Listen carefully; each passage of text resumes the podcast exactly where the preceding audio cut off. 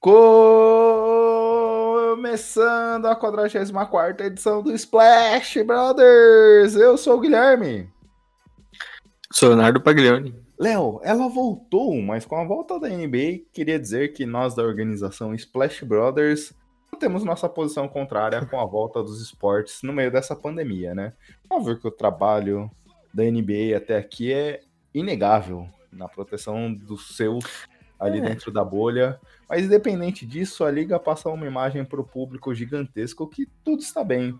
E como o Leandro e a mim sempre gosta de frisar nos seus podcasts, essa imagem passa para todo mundo, né? Para você, para mim, para as pessoas que acham que Sim. como tá passando esporte na TV, é, as coisas estão bem, tudo normal, seguir nossa vida e não é o caso. Então, nós aqui faremos nosso podcast regularmente, manteremos nossas publicações que voltou pesado no Twitter e alguns posts no Instagram, mas a gente queria fazer esse mini editorial aqui para deixar claro que, apesar de tudo isso, a gente é meio contra essa volta, né?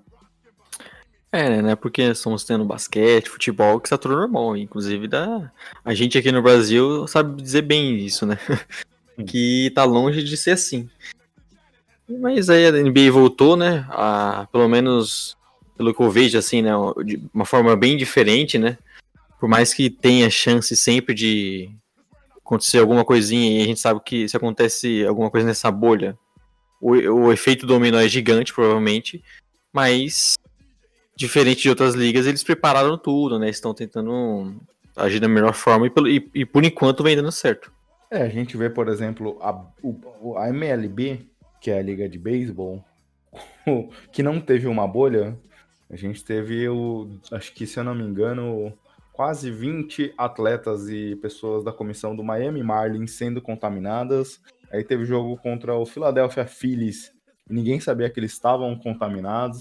Então teve que cancelar uma rodada ali de confronto depois do Phillies contra o Yankees e o próprio Marlins, porque aconteceu toda essa situação. Aqui a gente está falando que a gente está na bolha. A gente vê, por exemplo, a situação do Low Williams, que furou a bolha e aí, como medida de segurança, a NBA deixou ele em quarentena. O próprio Bruno Caboclo, nosso brasileiro aqui, foi pegar um lanche de delivery fora do hotel.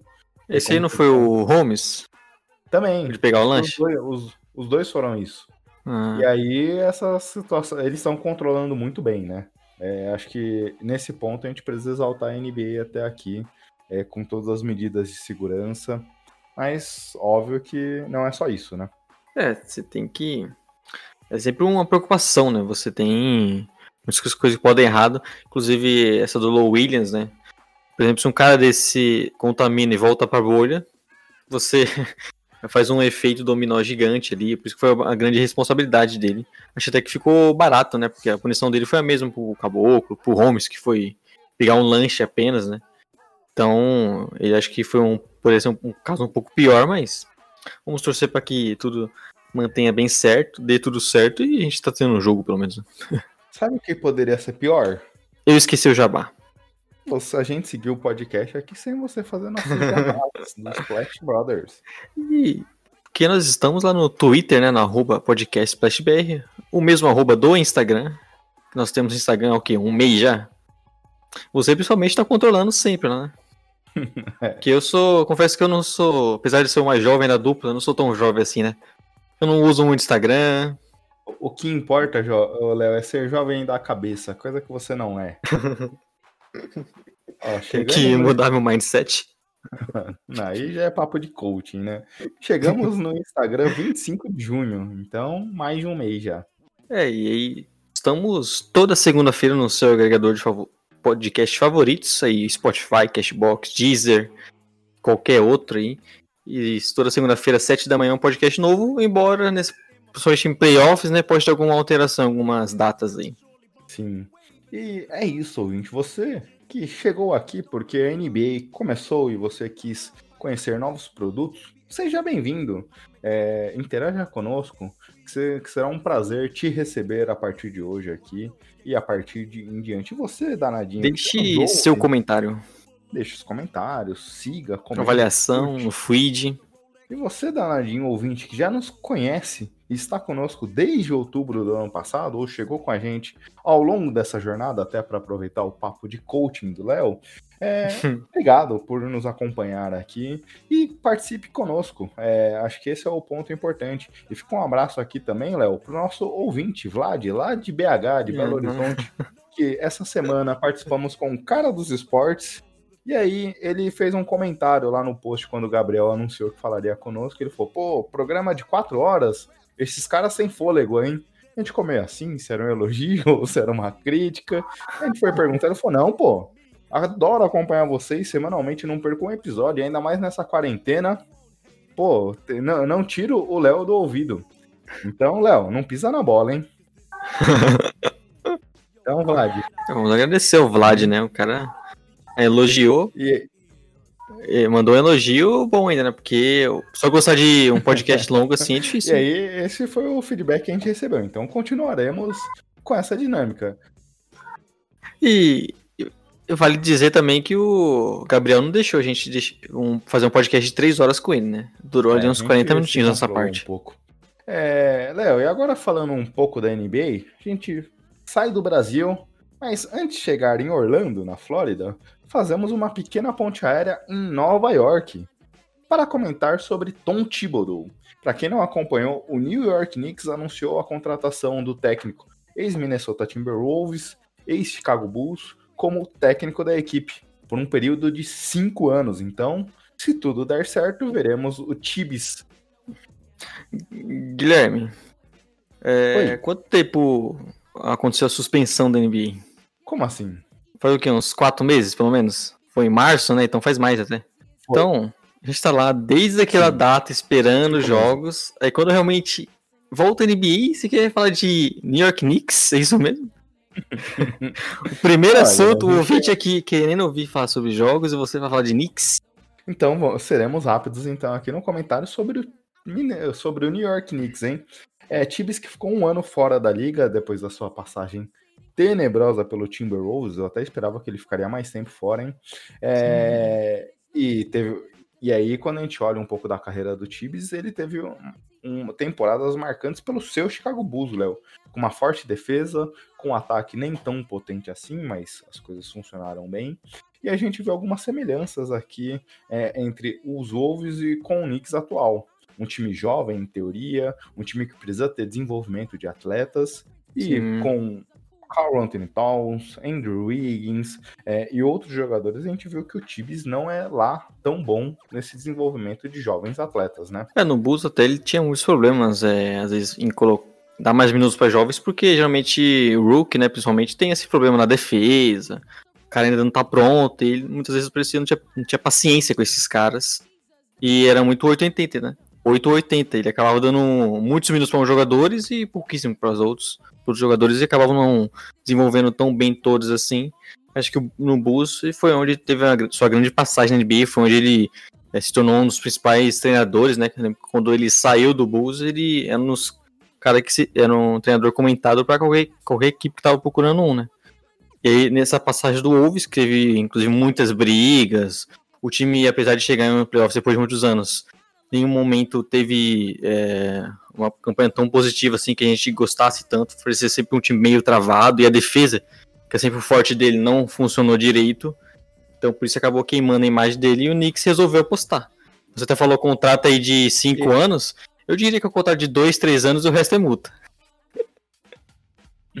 E, e, esse é um ponto importante, né? Porque existia muita expectativa, por exemplo, com o Towns como o Towns se desenvolveria na defesa. O Tibbs chegou no segundo ano do Towns, ele, apesar de ter alguns talentos que demonstrava, principalmente pelo seu tamanho de, é, na defesa, existia muita expectativa com melhoras no seu jogo ali de defesa, de proteção ao ar e tudo mais. E a gente viu até uma regressão dos números e até mesmo da disposição em quadra quando o Towns começou a jogar com o Tibbs. Então é outro ponto de atenção. Mas, Léo, é, até para a gente fechar aqui, o Wolves não é necessariamente um case de sucesso, né? E quando a gente olha para a franquia em si, a única vez que eles foram nos playoffs nesses últimos 16 anos foi justamente com Tom Thibodeau no comando. É isso, se eu for lembrar até não foi uma campanha tão boa, temporada tão boa assim, principalmente pensando na parte do jogo, mas eles estavam bem quando o Jimmy Butler machucou, né? E aí ele demorou muito para voltar, ele voltou só no finalzinho e, e eles conseguiram se classificar no último jogo contra o Nuggets, inclusive, que era o rival direto. Foi meio que um mata-mata ali. Foi o play Então, vai, apesar de pode ver. É, só que foi um jogo ali só, né? É.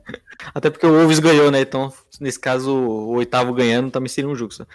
Mas aí foi. Não foi uma passagem tão memorável, principalmente por conta das brigas. E aí na temporada seguinte piorou isso, troca do Jimmy Butler. Os jogadores parece que não estavam satisfeitos. E acabou que a gente lembra dessa passagem dele ruim, apesar de ter sido a única vez que o, os Wolves foram para os playoffs, né? Em É, muito eu- tempo. E um ponto aqui que certamente não é o que a gente vai ver no Knicks, mas o Tom Thibodeau teve um comando, teve um comando, teve um poder decisório muito maior do que ele já teve na sua carreira, né? Como você bem comentou, ele era um técnico que tinha uma vitrine gigantesca. E até por isso o Wolves não só deu o cargo de, de técnico para ele, também como de general manager. Então ele que controlava todas as trocas, a gente viu aquela troca para trazer o Jimmy Butler, mandando o Laurie Markkinen, Chris Dunn, Zach Lavine. Então é um ponto que também pode ser que sem todo é, sem toda essa responsabilidade as coisas mudam um pouco. Mas como você comentou bem, acho que o princip a principal parte do acordo é, são esses cinco anos. Acredito que dentre os técnicos que tinham disponíveis, talvez pelo que o Knicks imagina, é, eu não traria esse técnico, mas entendo a aposta, mas cinco anos de contrato de fato é inaceitável. É, você tem cinco anos para um cara que você não tem certeza, né, se a sua continuidade na liga. E é o Knicks também, né, cara? Então, quantos treinadores estiveram nos últimos anos? Então a chance disso virar depois só uma multa pro time, sabe? Tudo bem que não- a gente não se importa com isso porque não somos o milionário que vai pagar, né? Mas acaba sendo ruim e vamos, vamos ver se dá certo. Mas é uma- a princípio, acho que o contrato é o pior aqui também, né? Acho que É, o, você perguntou, você perguntou, desde a temporada 98 e 99, os Knicks tiveram 14 técnicos. Fizemos até esse post lá no arroba podcastflashbr no Instagram, comentando essa contratação. Mas eu torço pra que, enfim, dê certo alguma coisa, né? Vamos torcer pra que o Tibbs volte a, a ser um treinador que as pessoas gostem. Quem sabe o Knicks, pelo menos um mínimo de organização, né? Não estamos cobrando nada mais do que isso. Não quero que vire um time pra brigar por título daqui a alguns anos. Só uma organização melhor, desenvolver melhor seus jogadores, que já vai ser muito pra essa franquia. Título do podcast: Leonardo Paglioni é contra o Knicks vencer campeonato. E agora, depois de uma longa alvorada, mais de cinco meses, como o Léo comentou, voltaremos a falar de NBA com jogo valendo. Nada de Bobo sendo destaque ou coisas do Apesar tipo. que ele E ainda. né? aqui, nesse... nessa primeira perna, falaremos de times que nos chamaram a atenção. Léo, qual o seu destaque? É, temos alguns destaques interessantes, né? Acho que o principal pra mim, além do que vamos falar depois, né? é, Blazers, que é um time que a gente comenta que é, vai brigar forte pra oitava colocação ali, porque tem Lillard, tem CJ, que são dois dos principais jogadores daquelas equipes ali que estão brigando. É, a gente sempre falou que eles tinham alguns problemas de elenco e o Ariza faria muita falta. Mas uma coisa que me surpreendeu muito, inclusive, é, além do Carmelo Anthony jogando muito bem, né, sendo decisivo, é o Nurkic voltando muito bem, como ele já impactou diretamente essa defesa. A gente até pôde ver em tempo real né, a comparação do Nurkic, quando está o Nurkic em quadro e quando está o Whiteside, que a defesa cai muito. e, e com o Nurkic voltando bem desse, dessa forma, já imaginava que não seria tão simples assim o Blazers ganhando de um rival direto como foi com o Grizzlies, eles se candidatam a ser a conseguir essa última colocação e entram bem forte na briga, até porque os, os concorrentes perderam, né? Não, eu concordo contigo. Existiu uma preocupação bem grande para mim. A gente até comentou aqui sobre a defesa de perímetro ali, com o CJ, Demi e o Carmelo Anthony nessa posição. É, de fato, a gente viu alguns buracos, alguns problemas. Eu gostei muito também quando o Gary Trent Jr. entrou, ele conseguiu fazer um pouco da função que a gente esperava se o Trevor Ariza tivesse aqui, se mostrou um ala bem versátil, ele é um jogador alto, então consegue também marcar algumas posições ali na ala, é, e foi um jogador bem útil para o time. Então, é, e, entendo também sobre o Carmelo, principalmente. É, ele emagreceu bastante para essa volta, se mostrou ainda com bastante talento. O Carmelo, aliás, Léo, ele tá na melhor época do ano recente dele, né? Porque é justamente em agosto aqui que a gente vê ele treinando, jogando contra armadores, normalmente com seu capuz e destrói tudo. Ele tá no seu melhor momento ali na época do ano onde é que ele se sente mais confortável, mas ter a, ter a entrada do Gary Trent Jr., eu achei que. É, isso surpreendeu. É, é um jogador que o time precisava demais, então foi legal é, a entrada. E concordo com você, o Whiteside é, é, aquele jogador que quando você só olha o box score, você fala, pô, esse cara teve um impacto gigantesco, hein? É, mas quando ele tem um cara do nível do é, Yusuf Nurkic jogando com ele, você consegue ver ali em quadra os dois variando os minutos. É absurdo a diferença de um e outro jogador. É, e o Trent Gardner, ele foi importantíssimo nas bolas de três, né? Defensivamente você via ele jogando muito bem, dando blocos, conseguindo acompanhar os adversários, que a gente sempre sente falta desses alas né, mais defensores no Blazers, e ele conseguiu suprir bem isso. E a volta do Zach Collins também é importante, então é um time que consegue ter mais opções já. E mesmo com. E não é os trancos e barrancos, né? O Blazers chegou aqui essas temporadas com muitas lesões. Eles estão na briga e estão bem fortes. E, e vendo, e vendo os, os rivais diretos perdendo os primeiros jogos, com alguns desfalques também. Então o Blazers é um grande candidato. Como assim, rival direto perdendo San Antonio Spurs em sua partida? É, o Spurs, que, inclusive você falou, eu acho num, num cara dos esportes que é bem possível o, Spurs conseguir essa vaguinha aí, né? Só porque você tá querendo um jogador melhor no draft. Só, só pra me ferrar a vida, só pra me encher a cabeça pra ser eliminado, varrido pelos, pelo Los Angeles Lakers. E o Spurs é... que teve um jogaço do DeRozan, né? Do, do New Walker jogando bem. É, esse é o ponto importante aqui para mim do San Antonio Spurs. A gente viu é, o time finalmente é, um, é algo que a torcida já pedia há algum tempo. O time apostando mais nos novatos, nos jogadores mais jovens. Então, Lonnie Walker, segundo Denista, teve papel fundamental na partida. Keldon Johnson, novato, escolha de final de primeiro round desse ano, também jogou mais de 20 minutos teve alguns números importantes, matou algumas bolas fundamentais para o time.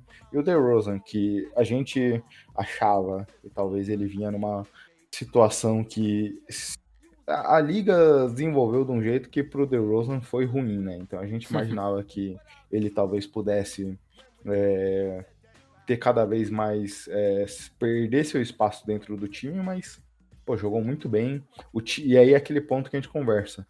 Jogou com Lonnie Walker, que é um cara que também espaça um pouco a quadra, é, tem velocidade, tem físico para ajudar na defesa. Então, Dejounte Murray, Derrick White, Lonnie Walker ajudaram também um pouco esse time em algumas situações. Uhum. Então, é como é, vale até um ponto aqui para os Sixers e até avançar um pouco. Como quando o time é bem montado, você às vezes não precisa ter necessariamente estrelas, como a gente vê no Sixers com o Horford e outro Tobias Harris, mas quando esse time consegue potencializar sua, seu principal jogador, os seus principais jogadores, o time muda de patamar, né? Não é nenhuma questão de talento, mas é como você vai tirar o melhor dos seus principais jogadores. E aí no Sixers a gente viu a mudança de posição ali, é, com o Embiid e o Ben Simmons, foi só um jogo apenas, mas como apesar, você até comentou no Twitter, como apesar do Embiid fazer 40 pontos, 20 rebotes, mais nessas duas estatísticas, o time acabou sendo presa fácil por um Indiana Pacers todo remendado. É, o Pacers que tava sem um Sabonis, com o, o Brogdon também ficando de fora, né? No último momento ali entrou o Holiday. E foi um time que tinha. E o Vitor Ladipo. É, ainda. Ainda mais ou menos. É um Ladipo que a gente não sabe direito, né, como tá a cabeça dele, que é um cara que aparentemente não queria jogar, queria se preparar para o o ano de contrato, né? E agora tá jogando na boa, a gente sabe que o jogador se preocupa muito contra disso por causa de lesões e tudo mais. Mas o, o TJ Warren acabou com os Sixers onde o cara não errava nada. Foi um, um e um jogo estranho, né? Porque o, o Sixers teve o Ben Simmons não jogando tão bem assim, o Embiid carregando bastante, o Tobias Harris fez uma boa partida, mas ainda é um time que é, tem os seus problemas, tem uns momentos ruins, é, não consegue o ataque funcionar tão bem às vezes, e ontem também eu acho que a defesa pecou bastante, embora o Warren eu acho que é um caso daquele que o cara tava na noite dele, não importa o Ben Simmons fazer a melhor defesa, o cara ia acertar os arremessos ali, acertou o que? 9 de 12 para 3 pontos, sabe? Ele que é o cara que nem costuma chutar tanto assim de fora. Mas é um sinal preocupante, né? Até porque o, o Six tá nessa briga com o Pacers ali para é, junto com o Heat também ali, né? Quarta, quinta, sexta colocação. E eles ficando na sexta, é muito provável que peguem o Celtics, né? Que já acho que é um confronto bem difícil eles conseguirem avançar. Sim. E aí, para fechar aqui meus comentários, eu queria ressaltar mais uma vez: Milwaukee Bucks é, terminou a temporada na, naquela pausa talvez não no seu melhor momento, a gente até comentou um pouco disso.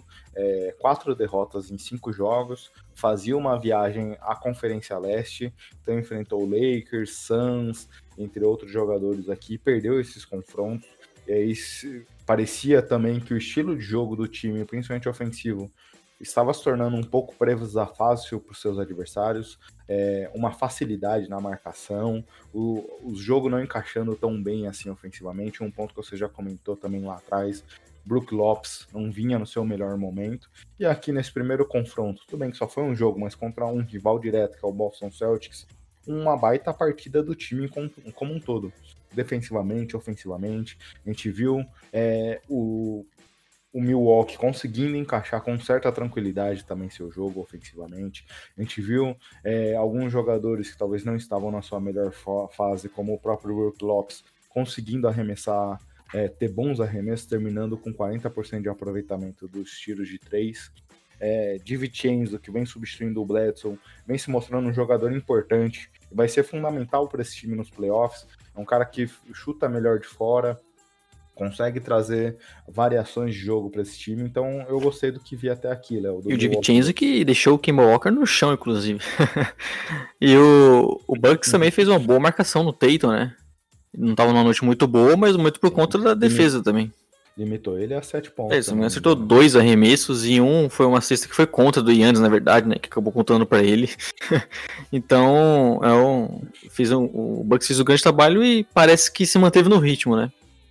Parece aquele mesmo time de dois anos. Eu diria até que deu um salto, viu? Eu diria até que deu um salto do que a gente via ali no final da temporada. É, porque tem a questão também de o jogador estar descansado, né? O Yannis estava com um probleminha ali, o Brook Lopes era um, um cara tão jovem assim, e você voltou com todo o fôlego, parece que o time tá bem encaixado, e mesmo com o Bledsoe desfalcando, eles fizeram uma grande partida, né? Sim, você tem mais algum destaque, Léo? O meu destaque é os nossos assuntos principais agora. Então vamos lá. Agora falaremos de três times. E aí se prepare, um abraço pro Vlad, já que ele gosta de podcasts longos. Esse daqui vai para ele. Hum. É, e aí a gente vai falar de três times da Conferência Oeste. Por que, Léo? A gente optou por falar de três times aqui do, do, do lado oeste da conferência. Porque quatro desses quatro times apenas da Conferência Oeste fizeram duas partidas. Então, para a gente não comentar apenas o que a gente viu num jogo, e ter um espaço de tempo um pouco maior, até por isso a gente grava no domingo, dia 2 do 8, é, a gente resolveu falar de equipes que nesse sábado completaram suas duas partidas. Clippers, Lakers e optamos também pelo New Orleans Pelicans. E aí eu sugiro a gente começar pelo Clippers, pode ser, Léo? Pode ser. E lembrando isso, né, que você falou que estamos gravando aqui no domingo, e optamos por falar de equipes que jogaram mais vezes, né, e são equipes também que todo mundo quer é, ver nesses primeiros momentos aqui. Sim, e o Clippers que até aqui, né, na noite de abertura da NBA, perdeu pro seu rival direto, Los Angeles Lakers, e além disso, perdeu, é, já, vi, já se sabia dessa ausência, mas perdeu o Lou Williams e Montrezl Harrell.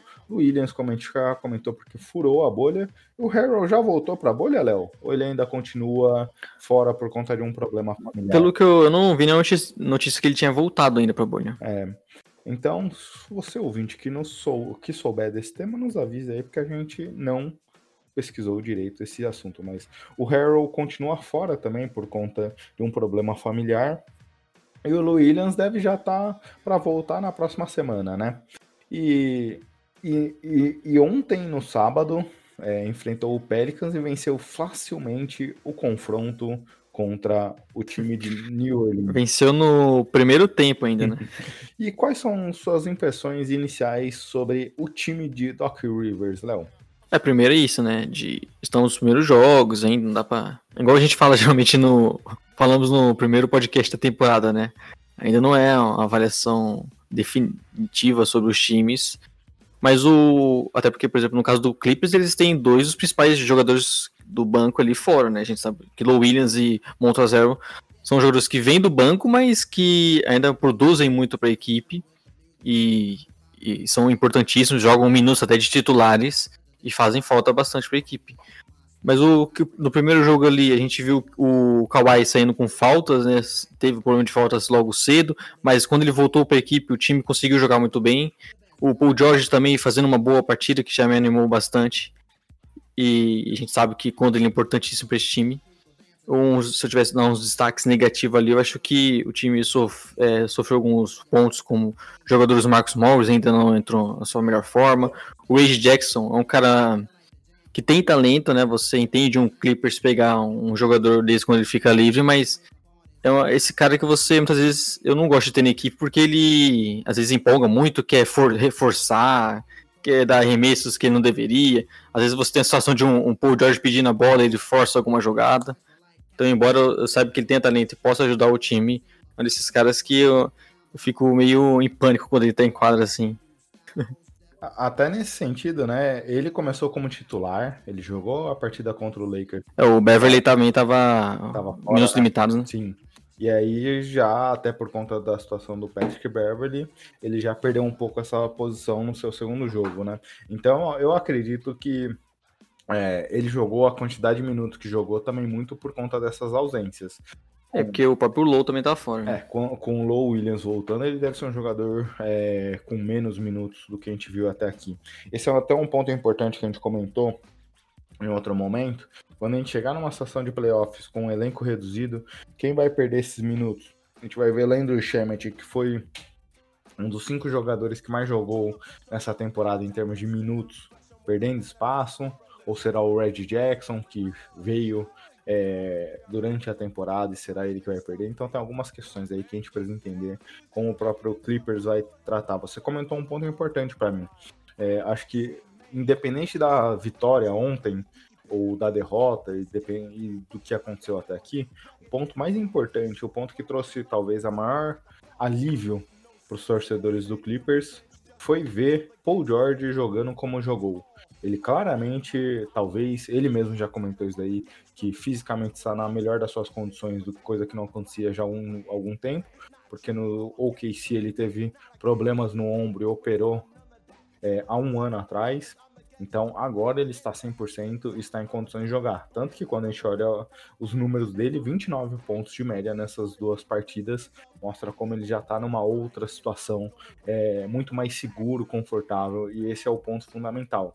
A gente via durante a temporada toda Kawhi em muitos momentos carregando esse time, agora Paul George finalmente voltou. E aí a gente está falando de um jogador que tem a capacidade de jogar sem a bola, com a bola, criar jogadas, é um excelente marcador, então é um complemento interessante aqui a partir de agora como o Clippers se posicionará com sua segunda principal estrela estando muito bem fisicamente.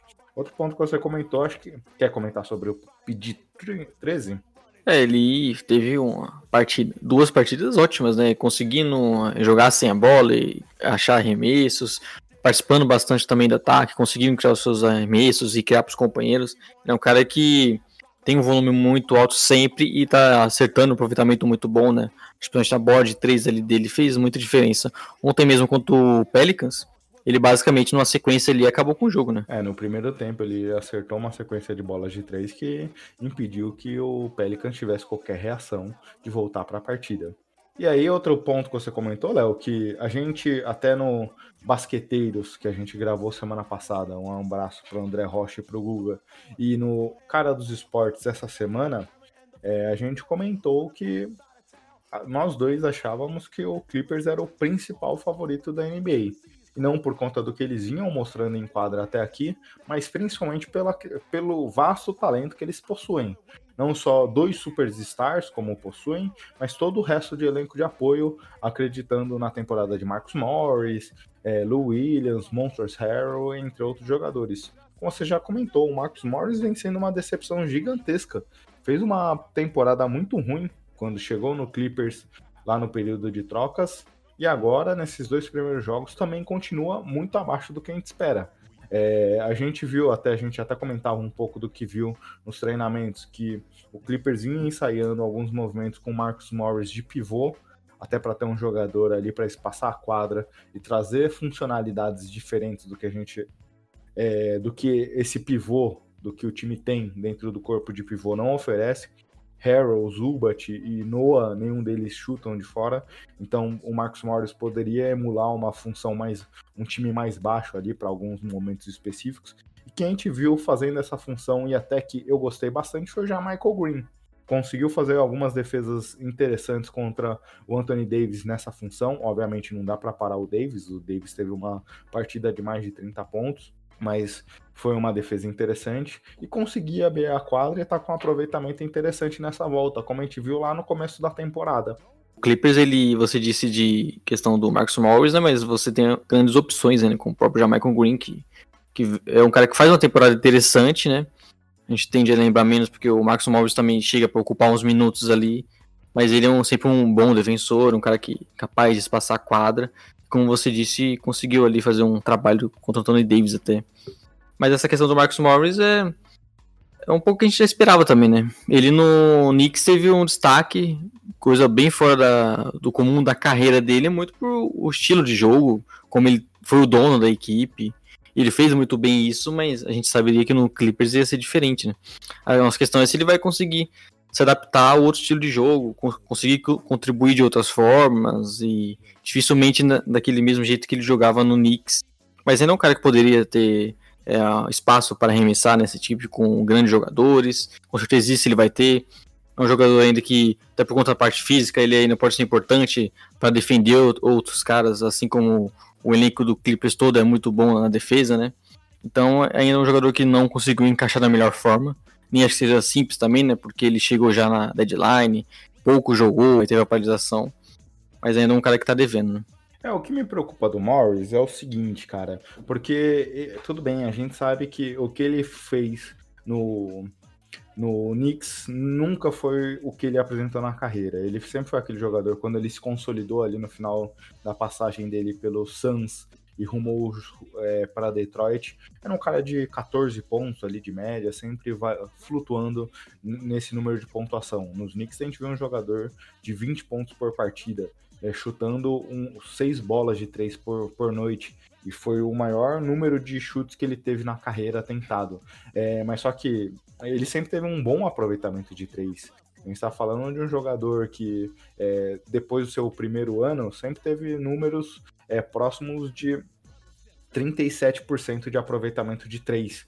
Tudo bem, nesse momento nos Clippers ele teve 44%, um número muito alto, que não é a realidade recente dele, mas nos Clippers ele tá chutando 27%, cara o time precisa que ele, ele acerte mais essas bolas. Ele é um jogador de cinco chutes de três por partida nos Clippers. E é um cara que, como você bem comentou, do Paul George, o time joga muito também em função dessas bolas de três. Essas bolas de três e de infiltração de Low Williams, Montrezl no pick and roll, é, Kawhi Leonard e do próprio Paul George. Então, esse elenco de apoio, todas as demais peças que possui, a exceção dos pivôs, são jogadores que chutam de fora.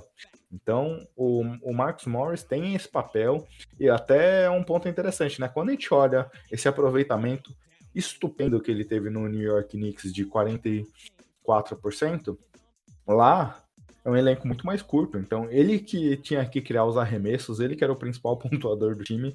Então, muitos desses arremessos dele estavam marcados. Uhum. É, aqui ele tem uma outra situação nos Clippers. Muitas dessas bolas ele está sozinho, ele consegue aproveitar os com a dobra de marcação em Kawhi e Paul George, recebe a bola em boas condições e tem um aproveitamento pífio. É, e não vem dando certo ainda. E ele, apesar de ser um coadjuvante, né? Você imagina ele sendo um, coadjuvante de, uma relevância ali próxima a Lou Williams e Montasero, né?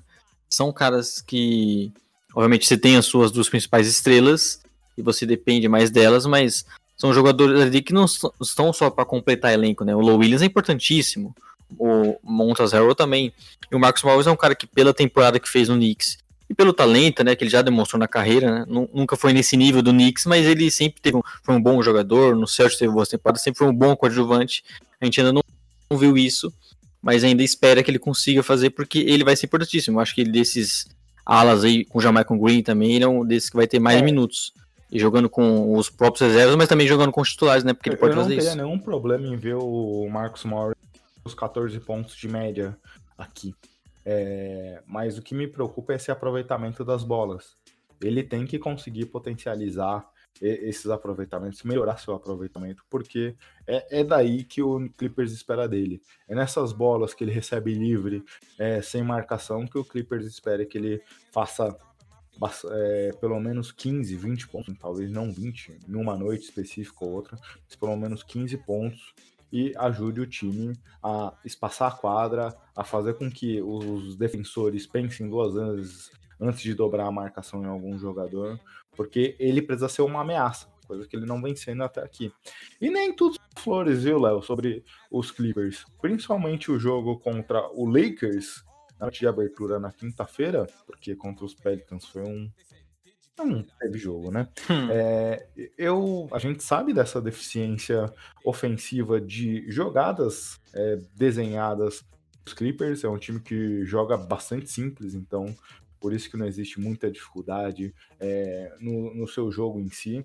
É um jogo talvez taticamente dos mais pobres dos verdadeiros candidatos ao título e contra o Lakers que a marcação foi bem feita. É, essa pobreza ofensiva pecou, né? É, a gente viu até ali no final do jogo, teve a situação da última bola, onde é que muita gente criticou o Doc Rivers, mas durante o próprio jogo inteiro como um todo, é um time que depende demais das jogadas individuais, né? É, é um time muitas vezes que não, é, não, não consegue criar muitas jogadas, passar bem a bola. A gente até viu, tava vendo o jogo do Raptors ontem contra o próprio Lakers, né? A gente vai poder citar um pouco mais pra frente. É, o Raptors passando a bola e é, conseguindo rodar bastante a bola no perímetro, até achar um melhor arremesso, aí de repente não dá certo, eles rodam de novo e conseguem achar um arremesso livre. O Clippers muitas vezes é bola no Kawhi Leonard, é um pequeno básico ali, ou com o Paul George também. O Willis faz muito isso quando tá em quadra. E você acaba ficando com um ataque muito previsível às vezes, e o Lakers conseguiu marcar muito bem isso. A gente tem um desconto também, né, de ainda tá, os jogadores estão voltando, então alguns demoram um pouco mais para pegar no ritmo e tudo mais até mesmo em questão de acertar os arremessos. O Marcos Morris pode ser um caso desse, mas ainda é um, um ataque que a gente espera um pouco mais pelo talento, né? Para conseguir aproveitar melhor o Paul George, o Kawhi Leonard. Inclusive o Kawhi Leonard, quando vou, consigo voltar para a quadra depois da questão das faltas, ele teve um longo, um grande aproveitamento mesmo, muitas vezes ele que criar na marra uns arremessos ali, e ele estava acertando. Sim. É, você mesmo comentou quando a gente começou a falar que né, o Kawhi sofreu com faltas, e a gente sabe como esse, esse jogador é fundamental para o time. Muitas das jogadas ofensivas passam por ele, e sem Low Williams, sem Montrezl Harrell, a gente viu também um Clippers, um lineup que não vai ser o usual que a gente verá se, por exemplo, tivermos um confronto entre Lakers e Clippers na pós-temporada. Quando a gente vê, por exemplo, o, o ponto que você citou do Toronto Raptors, é para mim fundamental. Quando a gente vê um ataque é muito mais versátil, não em termos de talento, mas de proposta de jogo, técnica, coletiva, de como o Nick Nurse cria para o time e a gente vê, por exemplo, principalmente outros times da própria Conferência Leste, apesar do jogo do Lakers ser mais simplificado, muito por conta de como o LeBron rende melhor, mas também tem algumas variações, tem algumas propostas de jogos ali específicas.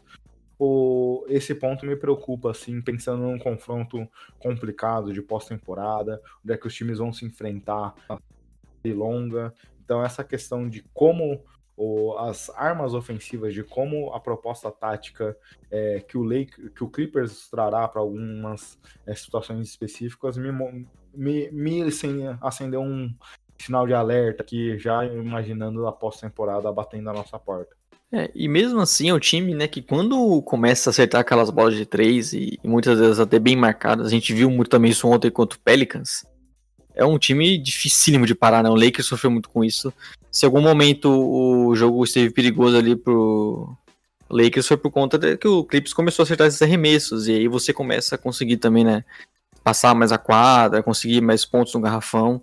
É um time que, apesar de ter um jogo muito simples, eles conseguem dar esses arremessos difíceis, porque o Kawhi Leonard acerta muito disso, o Paul George é especialista nessas bolas de três assim. Então é um time que consegue produzir ainda muito, mesmo sendo simples. E em algum momento do jogo eles conseguem, pelo menos, chegar ali próximo ou até ultrapassar, né? Sim. Enquanto o Pelicans, né, foi um festival. Inclusive o Beverly jogou muito bem. E até ele mesmo dando arremesso, criando seu próprio arremesso de três ali na cara do Zion Willis, ele fez duas vezes isso. É uma coisa que a gente sabe que não é o comum do Beverly, mas o time todo acertou remessos ali e o jogo foi pro saco já no primeiro tempo. É, esse é um ponto que eu tinha anotado aqui para falar na pauta, principalmente para brincar com você, porque eu sei que você é um cara que gosta bastante do Pet Bev em ligas de fantasy. Tem até em fantasy ele, né? Justamente. E ele vinha numa temporada principalmente ofensiva bem morna, né? Média de 7 pontos até aqui, mas independente dos números em si, essas duas partidas, talvez assim, observando ofensivamente, é, foi, o meu, foi os dois melhores jogos que eu gostei do Beverly é, né, nesse ano. Obviamente, a gente viu naquele confronto contra o Lakers, ele impedindo o último arremesso do LeBron e dando a vitória para Clippers. Mas olhando do lado ofensivo, ele parece até mais solto aqui nessa volta para a bolha. É, ele conseguiu dar arremessos até que a gente não via ele fazendo, criando algumas jogadas. Né? Eu até brinquei com o nosso amigo mestre esses dias, é quando você vê o, o Beverly é, partindo para sexta, né, tentando infiltrar com a bola assim, é porque a jogada quebrou, né? Não, você não espera isso no ataque do Beverly, é um cara que geralmente é, fica muito mais parado ali para arremessar, né? O Clippers tem outros talentos para criar a jogada. E ele vem muito bem, né? Eu, eu, espero bastante desses arremessos dele, porque a gente sabe que vai sobrar. Ele é um cara que consegue arremessar bem de fora. E a parte defensiva que ele nunca deixou de é, conseguir fazer. É um cara que marca diversas posições e é muito raçudo, né? Então é bem importante para esse time. E aos poucos também voltando à forma, né? Ele é um desses caras que, antes da paralisação, ele estava sofrendo com algumas lesões. E agora acho que podemos fechar o Clippers, né? Só quero saber o que, que você vem achando do nosso galã Joaquim Noah. galã é seu galã específico, não meu. Ele é, é, justamente, não sei se você lembra, eu falei isso daqui no último podcast, quando a gente falou das projeções. Eu falei que o, no, o Noah poderia ser um cara de 15 minutos por noite, e é o que aconteceu, né? Sem o Montrezl Harrell até aqui, mas ele é aquele cara que quando entra, entrega a sua. Todo o seu vigor físico em quadra, é um cara que se dedica bastante, é um cara que provoca, é um cara que consegue também mexer com outras questões fora do jogo em si. E é, é o que a gente esperava dele, né? Não um jogador do que a gente viu no Bulls lá atrás, mas é um cara que bem parecido com o que o Memphis é, fez do que ele fez no Memphis na última temporada. Eu vi até alguém falando aí, é, como é, principalmente depois do jogo contra o Lakers, ali no meio do jogo, quando ele entrou no primeiro tempo e entrou bem, aí alguém falou no Twitter, como é que deixaram o Clippers levar esse jogador? Porque é, é, é, mais um estilo de jogo que o Clippers não tem no elenco, né? É mais um complemento que varia a posição, consegue entrar em alguns momentos específicos e cavar faltas de ataque e tudo mais. E é, é, esse time tem, tem, tem todo tipo de talento que você imaginar. É, e ele é um cara que a gente sabe já que na parte física já deixa já não não, não, teve uma sequência na NBA, né? Ficou fora muito tempo, a gente até achava que nem voltaria. Mas ele ainda, nos seus minutos limitados, ele pode cumprir bem algumas funções, é um cara bem inteligente, né? Eu até vi o, acho que o Luiz do Triple Double falando no Twitter, no próprio jogo contra o Lakers também, como ele é um cara que a parte física já não rende tanto assim, mas ainda é muito inteligente, então ele se posiciona bem, consegue posicionar os, o, os companheiros ali na defesa também. É um cara bem inteligente em questão de ataque, então ele ainda tem uma qualidade, muitas vezes receber a bola e já conseguir tomar decisão rápida e achar um companheiro livre no perímetro. Ele é um cara que a gente sabe que a qualidade de passe dele é muito boa, então ele vai fazer essa bola chegar bem certinha para o companheiro. E nos seus minutos reduzidos ele ainda consegue produzir, né? vai ser um cara que você vê às vezes que o físico já não, não dá conta muitas vezes ali para chegar numa bola como ele faria antes, mas alguma, alguns momentos ele ainda consegue render bem defender. Deu até um toco no Anthony Davis, né? Um pouco que a gente via dele no Bulls antes. É, dá para ver uns minutinhos ainda. Óbvio, com o Monta Zero voltando, é mais um jogador para pegar uma boa parte do tempo ali no, como titular no Clippers. Sim, então acho que fechamos, né? Fechamos agora, vamos para uh, outra parte da cidade? Vamos para outra parte que leva 90% da cidade, hein? Pelo menos em número de é, torcedores. Cidade de Los Angeles, que inclusive tem que 16 títulos, né? ai, ai, Léo. E, e o bom da bolha é que o, que o Clippers finalmente vai poder jogar com um número maior de torcedores, né? Então, queria agradecer ao nosso ouvinte, torcedor Clips, que estava aqui até agora, né? Não, mas uh, os confrontos em LA. Mas, mas inclusive, para puxar saca agora, é nosso palpite para o título. Né? É, a gente só tava brincando aqui. É, mas, inclusive, nos jogos em LA com o mando dos Clippers dessa temporada, a torcida do Lakers dominou. Então é isso que eu quero. É sempre vai dominar, né? Não tem é, como então, também fazer isso. Eu quis dizer, numa torcida ali que você coloca você vende os, as posições virtuais, você vai ter a maioria dos torcedores. Pessoal, você me Quem sabe daqui a uns 40 anos, o Clippers ganhando títulos agora, se consolidando, a torcida começa a crescer ali em Los Angeles e eles tenham uma torcida mais forte, né? Vou mudar então, Léo. Descrição do podcast. Leonardo disse que Clippers será maior que Lakers daqui a Falando do Lakers agora, Léo, é, assim como os Clippers, a gente comentou, eles começaram com uma vitória contra o seu rival de cidade na abertura da noite, como comentamos aqui, e uma derrota, como você bem frisou, ontem, sábado, dia 1 de agosto, é, contra o Raptors. E para o lugar, e a gente viu também, assim como uma derrota, uma ausência também. E diferente dos Clippers, que é uma ausência que voltará em breve, Ever Bradley optou por não jogar a bolha. E a gente vinha comentando aqui quando saiu essa notícia, muito quem seria esse substituto. Esse substituto. A gente imaginava que o é, Alex Caruso ganharia essa vaga, mas não. Quem ganhou a vaga de titular ali, e achei até que conseguiu fazer um papel digno nessa posição foi o nosso querido Kentavious Caldwell Pope, KCP. Que ainda é um, um desses caras que é importante pro time, porque tem um potencial para arremessar e defender bem, mas a gente, como já teve a mostragem maior, né, o Lakers sofreu com essa bola de 3. Inclusive, acho que nos dois jogos foi um grande problema para essa equipe, porque quando o Clippers encostou ali, até chegou a passar no, no placar, é porque eles conseguiram defender bem ali o garrafão com o Anthony Davis e com o LeBron James, dando claramente os arremessos de fora e o time não conseguiu acertar tanto assim. E ontem, principalmente, a gente viu o Raptors, né, que é uma defesa das mais espetaculares da, da NBA hoje, dobrando muito bem no Anthony Davis, fechando o garrafão. E, obviamente, que alguns momentos isso gera bolas de três até livres, e o, o Lakers não acertou. A gente viu o Danny Green completamente gelado. O Carol Pope também estava mal. Alguns outros jogadores arremessaram menos, como o LeBron também não, não, Até o LeBron consertou umas bolas ali em sequência, mas não foi o grande forte da equipe. Isso fez o time sofrer muito, né? Porque o Raptors é, proporcionou isso para eles, falou, vocês, se vocês forem ganhar o jogo, vai ser arremessando, e o Lakers não foi capaz, e mesmo com muitos arremessos livres, isso é uma coisa que preocupa. É, e você arremessando fora LeBron e Anthony Davis, né? Porque aqui é uma engrenagem bem clara. Você, como um maldoso, falaria de cobertor curto, eu não acho que é necessariamente um cobertor curto, mas é uma engrenagem aqui do, do Lakers para LeBron e para Anthony Davis conseguirem performar da sua melhor forma, é entregarem o que eles melhor sabem fazer, o time precisa dessa bola de três. O time precisa dos seus demais jogadores quentes. E isso até aqui a gente não viu tão bem. A gente viu, por exemplo, no jogo contra o Clippers, o LeBron tendo o Anthony Davis jogou demais. E aí, até um ponto que a gente já até projetando algum confronto a chave da vitória para ambos os times está muito aí, né? Como o garrafão, como ambos os times tratarão o garrafão, porque os Lakers com Anthony Davis tem talvez o melhor, o melhor jogador jogando na zona pintada, ou um dos melhores da NBA como um todo, um cara fantástico e, e o Clippers hoje não tem armas para marcar é, integralmente o jogo todo esse tipo de jogador. É, então a gente viu o Anthony Davis conseguindo se sobressair, mas o LeBron teve um jogo muito tímido.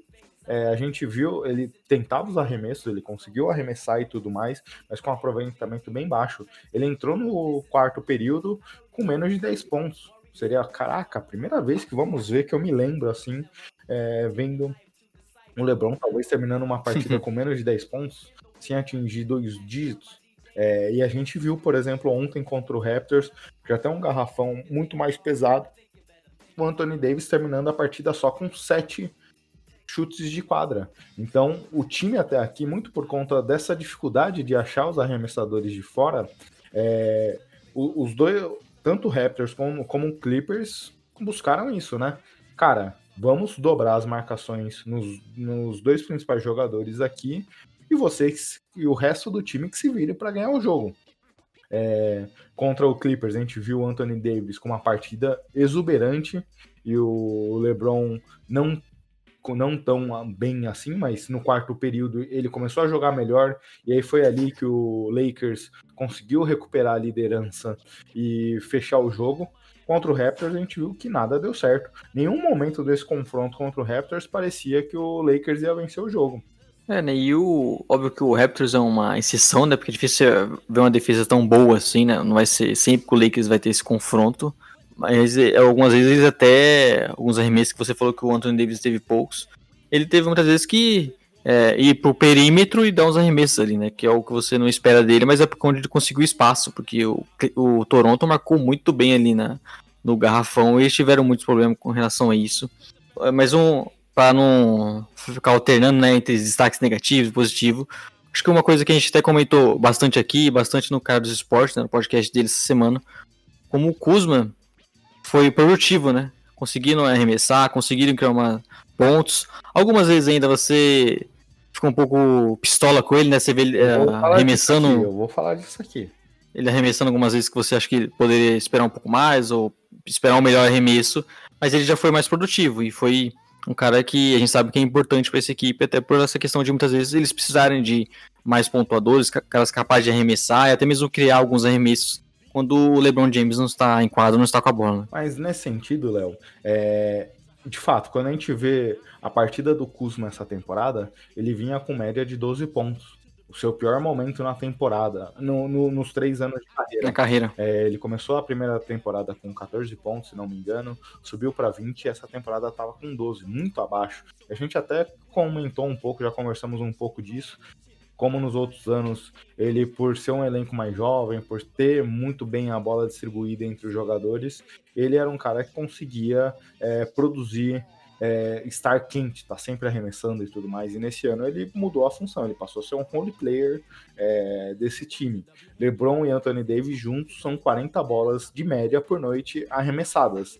O Kuzma teve que mudar bem a dinâmica e ele não conseguiu se manter quente, tendo que participar do jogo só em alguns momentos. É, mas nesses dois jogos aqui a gente já viu um jogador muito mais ativo. 16 pontos de média nesses dois jogos. Então ele conseguiu já subir seu patamar, o aproveitamento melhorou, ele vinha com um aproveitamento abaixo de 30% da bola de 3, agora ele está com um aproveitamento já de quase beirando os 40%. Então se tornou é ofensivamente o que o time espera dele. Finalmente, a gente comentou aqui da dificuldade da bola de três. Às vezes a substituição do Avery Bradley não está em necessariamente o jogador que substitua ele em quadra, mas sim no Kuzma conseguindo aproveitar melhor essas bolas. Mas uma coisa que me preocupou muito ontem, no, como eu comentei, em nenhum momento eu achava que o Lakers venceria o jogo. Mas no início do quarto período, o LeBron pegou fogo, meteu duas bolas de três seguidas, sim. e aí a gente viu uma diferença que caminhou durante boa parte do jogo em 10 pontos, ficar próximo, em uma, duas posses de bola, o time conseguiria. Lakers até passou, Lakers né? até passou, e aí depois voltou e tudo mais. E aí, quando o jogo começou ali a talvez se encostar pro Lakers, o Lakers começou a visualizar uma potencial vitória.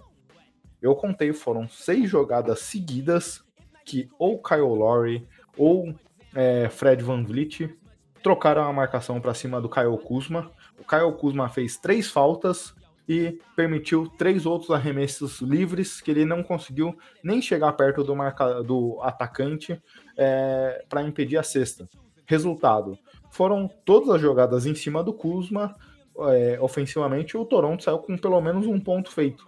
Então, a gente já comentou aqui em outros momentos como essa defesa do Kuzma é ruim, e, é, e ali quando a gente tem LeBron James, Anthony Davis e o próprio Kyle Kuzma, é, com o, o, James não ia marcar o Siakam.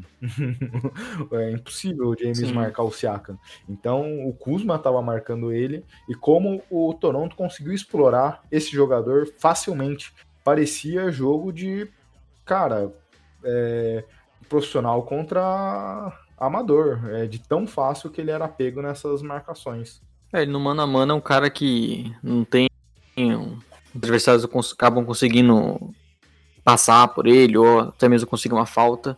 E você depende muito de pontos. Então é um cara que, alguns, gente pensando em playoffs, pode ser visado nessa questão defensiva. Os adversários tendem a, a tentar sempre buscar a marcação dele, né, pro jogador que tá com a bola, porque não é tão bom assim. Inclusive, pensando nisso, a gente viu, né, o Clippers no jogo, primeiro jogo da, da, da volta ali, com o, o, nos momentos finais, o LeBron James grudando no Kawhi Leonard ali. O Kawhi Leonard não conseguia criar, teve até que a última bola passar pro Paul George, porque ele não, cons não conseguiu se mover ali. O LeBron James fez uma marcação muito boa. Obviamente, não dá pra você pensar nisso o LeBron fazendo a partida inteira, né? Até porque ele é responsável pelo ataque do time, é um cara que já tem 35 anos, mas em momentos finais o LeBron James é desses caras capazes de marcar esses grandes jogadores, que é sempre uma, uma dificuldade que os times têm, né? É, eu gostei quando o time teve o Markif Morris é, entre os titulares, junto com o Kuzma, porque o Markif é, é já, um, já um defensor melhor, ele já consegue marcar esse jogador maior, maior, e aí o Raptors não conseguiu explorar tanto a defesa do Kuzma. Mas naqueles momentos finais eu, eu fiquei é, xingando aqui na minha casa de como o Raptors é, conseguia é, explorar o Kuzma sem ninguém fazer nada. Então foi, foi uma parte que, obviamente, existe o ponto positivo, mas é, também ali apareci, apresentou algumas dificuldades claras no jogo. E a partir daqui, imagino eu que muitos times viram aquele jogo bem atentos é, para tomar algumas ações para pós-temporada. Mas, Léo, um ponto que a gente já comentou também falando em pós-temporada, você comentou que esperava ver um time cada vez mais jogando mais baixo nesse momento da, do ano, e a gente tem visto cada vez mais aqui, né? É, Anthony Davis, LeBron e Kuzma jogando entre os titulares, com LeBron com, com Anthony Davis como o maior jogador do time e uma equipe mais baixa ao redor desses três. Sim, você acaba. É uma opção que sempre é interessante pensando em playoffs, porque você tem essa versatilidade do Davis, né? Ele é esse cara que consegue jogar no garrafão, consegue proteger o garrafão na defesa, é, pega muitos rebotes, então você acaba não ficando desprotegido em relação a isso. E aí você consegue, na parte ofensiva, espaçar mais, dar mais espaço pro LeBron, pro próprio Anthony Davis jogar ali no garrafão. Então tende a ser uma opção muito boa, né? A gente sempre sabe, sabe que é importantíssimo para um time do LeBron James ter esses é, arremessadores de fora. Então é uma coisa que eu já imaginava sempre o Lakers utilizando mais, no, principalmente nos playoffs ali.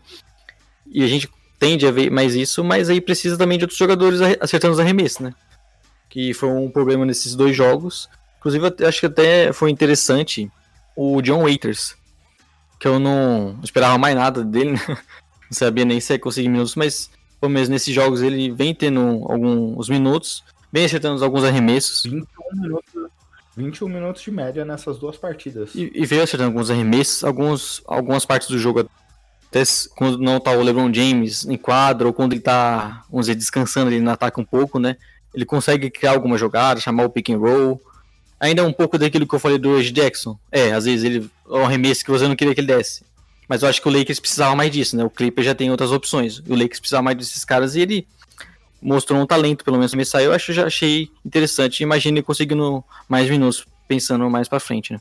É, é, a gente tinha, nesse sentido, né, a gente tinha algumas dúvidas sobre qual dos dois jogadores entraria mais forte na rotação, John Waiters ou J.R. Smith. E parece, e tá claro, pelo menos para mim, que o Waiters é o que o time imagina para é, o... assumir essa posição deixada pelo Bradley. Eu até acho que por conta dele também criar o seu arremesso, né? Conseguir criar com os outros companheiros, fazer um pick and roll. O J.R. Smith eu acho que vai entrar mais naquela rotação dos alas, né? Você tem um, um, um o que tava o Pope, o Danny Green, aí você vai rodando, né? O que tiver bem no dia você deixa. É, mas o JR jogou pouco até aqui, né? Foi um. Sim, jogou pouquíssimo. Foi um jogador que entrou ali só pra fazer farra de alguma forma. É, mas com o Danny Green mantendo esse aproveitamento pífio e patético dele, como diria Mauro César, algum momento você vai acabar utilizando. E você comentou bem no, em outros podcasts de como o Danny Green, é, nessa época do ano, lá no Toronto, ano passado, perdeu espaço, né? É, a gente viu o Norman Powell jogando mais minutos, o Fred Van Vliet cresceu demais ali na pós-temporada, muito por conta também do Danny Green ter um aproveitamento ruim é, nessas bolas. Então, será que é o caminho que a gente verá aqui? É possível, né? Ele é um cara que a gente lembra do aquela final do, do contra o Hit, né? Ele batendo recordes e arremessando muito bem, mas parece que a cada ano que passa nesses momentos ele vem descendo a desejar, né? Não vai sendo mais aquele arremessador tão confiável que a gente lembra. A gente sabe que ele é um cara ainda que pode contribuir bastante, até pela parte defensiva também, é um, um bom jogador no defensor de perímetro ali, mas no arremesso vem deixando a desejar. E você vai acabar se ele não voltar a jogar nesse nível, acabando perdendo minutos novamente. E a, e a gente sabe como é, esse time imagina como é importante vencer agora. É, acho que todo o time foi montado e pensando no LeBron, né? A cada ano é um. É, você não tem muito o que perder aqui. A gente não tá falando de, sei lá, um Nuggets da vida ou do próprio, o próprio Raptors, que existe uma janela longa para tentar buscar. Não, o Lakers está numa janela curtíssima. Então, se, se, se, as coisas não começarem a andar, se o Danny Green manter um aproveitamento ruim assim, vai haver pressão para que o time busque soluções é, e outros movimentos. Como é que a gente vai ver esse time? É, são, é um sinal de alerta gigantesco, né? A gente viu e esse é o ponto do time. Ele não. A gente, a gente tinha com o Bradley, pelo menos essa temporada aqui, o, um cara conseguia ajudar nos dois lados da quadra de maneira regular. O Danny Green, até durante essa temporada, sempre foi muito irregular no ataque. A gente está falando do Kuzma, que também é, é, muito é regular na defesa. Ele, no geral, é, ele sempre está falhando. É, é difícil quando ele joga bem defensivamente. Então o time tem peças ali, os próprios Howard e o Magui são bons defensores, mas ofensivamente tem papel pequeno nesse time, então é, falta um pouco de regularidade, né? E o Bradley trazia isso. Era um cara que conseguia ajudar muito defensivamente, era um cara seguro no ataque. Então como é que o time vai é, preencher essa, essas lacunas? É, e a questão também que a gente falou muito das opções, né? Sim. Você tem mais jogadores ali para botar. Então você. Obviamente você vai esperar jogos desse nível do Danny Green. Ele é um cara que não vem mantendo regularidade nenhuma. Quem tava buscando o Pope também. O Jared Smith nem se fala, né? Da próprio, o John Williams é um cara que vem jogando bem, mas você não é um cara que você vai esperar toda noite em um playoffs ali, mantendo a média. E com o Bradley você já tem mais opções, e você já consegue mudar um pouco o jogo, ou até mesmo só tirar um e colocar o outro que tá no dia melhor. Então, quando você tem esses desfalques, o elenco que já não é tão grande, tão bom assim, tão vasto, contra alguns, com, em comparação com alguns rivais, já fica mais complicado. A gente espera ver mais respostas, né? Sim, falando em respostas que resposta você daria pro torcedor do New Orleans Pelicans? É... Bom, acho que ao final dessa ao final dessa temporada aqui, playoffs, né, a gente vai começar a falar de draft, né? Talvez seja outro caminho para eles. É, o que seja o foco um pouco depois de jogos. Eu, eu até brinquei ontem no Twitter. É, acho que a parada fez muito bem para os Pelicans, né, para criar uma hype gigantesca em cima do time. É, porque eu estava até conversando com o perfil do Kings BR na quinta-feira, na noite de abertura, ele estava cornetando um pouco o New Orleans Pelicans. É, e a gente estava conversando um pouco ali. E se a gente parar para pensar, quando a gente olha quando a temporada parou, os Pelicans estavam 5-5 não vinha necessariamente numa sequência tão boa assim. É, os Kings, que ele estava até argumentando, os Kings terminou a parada com 8-2, se eu não me engano. É, 7-3, na verdade, 7-3. E vinha num momento ali melhor. O, os Pelicans, muito por conta de todo o talento que tem, todo o talento jovem, é, Zion Williamson, boas peças. É, a gente tratou é, depois dessa pausa gigantesca que o Pelicans era o time que a gente acreditava muito fortemente que poderia chegar, mas na verdade o elenco não é, tem ainda algumas questões, né? É um elenco muito jovem, a gente viu até contra o Portland e a fotografia da temporada. O Pelicans é o segundo pior em aproveitamento do crunch time nos minutos finais da temporada, então ele consegue, ele tem dificuldades em fechar jogos, coisa que a gente viu contra o Portland. É, o Zion surpreendentemente está muito mal, Léo. Não sei se é, ele teve uma nova lesão. Minutos limitados, né? Mas, cara, cinco meses parado. Ele voltou lá em março jogando com. Já, já voltou a ganhar minutos, já voltou. Perdeu a questão de controle de minutos. O que, que aconteceu de lá para cá que ele tá com minutos limitados? Eu, pelo menos, não li nenhum reporte de lesão sobre ele. É, a gente sabe que ele ficou um tempo fora, né, na, quando treinou com a equipe, né, mas não sei se seria para tanto assim. Acho que o, o, o, que me parece aqui é que o Pelicans está sendo extremamente cauteloso com ele. Ah, ele te, não jogou a temporada completa e parou. Já é um jogador que você tende a ter um tratamento diferenciado por conta do porte físico, a gente sabe que não é comum, né? Até mesmo eu acho que seja meio difícil, o medo de lesões e tudo mais. Então acho que é, voltando ainda, os jogadores pegando ritmo, acho que o, o acredito que o Pelicans tenha esteja pensando que é, é importante em playoffs agora, mas a carreira dele ainda é muito longa e não sei se eles estão. Se os médicos somente acharam que era melhor ter uma precaução assim, mas realmente ele não, não conseguiu impactar, né? Talvez tenha sido os dois piores jogos deles com o Pelicans, especialmente esse último, que a gente até comentou que foi praticamente não teve jogo, então uh, no segundo tempo já não tinha tanto clima para o Pelicans disputar ali, mas realmente ele não conseguiu impactar, errando algumas jogadas. Errou uma bandeja ali que eu não, não tinha visto ele errar ainda ali. Conseguiu passar pelo marcador e acabou errando. Não sei se estava cansado, alguma coisa assim. Até porque mas ainda ele não... não é de fazer bandeja, né? Ele vai para cravar. é, ele foi uma bandeja curta ainda, com toda a explosão atlética dele. Foi estranho, mas a gente não tem essas respostas, né? Porque ele está sendo tão poupado assim. O fato é que o Pelicans é, decepcionou um pouco, né? Eu já até falei no podcast passado, no, não sei se foi no Card Sports também, que é um time, assim como o Grizzlies, que a gente não deve ficar decepcionado essa temporada, é um time pro futuro ainda, a gente já estamos jogando muito bem, mas sabe que essa equipe é montada para o futuro, mas a gente espera um pouco mais por conta de, até do que a gente viu contra o Jazz. Contra o Jazz foi um jogo que o Pelicans deveria ter ganhado. Ele confronto que eles jogaram em muitos momentos bem, eles têm veteranos que ajudaram bastante, o J.J. Redick jogou muito bem aquela partida, o Joe Holliday estava muito bem. Só que ali mesmo eu já senti alguns problemas no, na equipe, principalmente na parte de ataque, que você via que muitas vezes o, o ataque simples também, com o Brandon Ingram tendo que criar, tendo que conseguir fazer os pontos amarras ali, e não é sempre que ele conseguiu. Então é um ataque que não funcionou tão bem assim. Eles tiveram problemas, né, muito na defesa. A defesa deles foi bem pavorosa nesses dois jogos.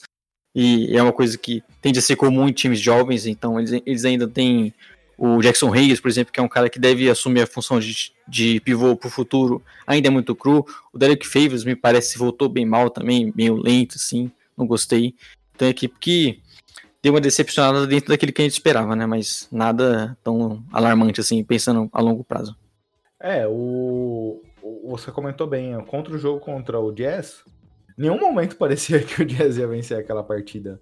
O, aliás, o Jazz começou muito bem o primeiro quarto, abriu uma vantagem, mas depois quando os times foram variando os jogadores e entrou o banco, o Pelicans abriu uma vantagem gigantesca.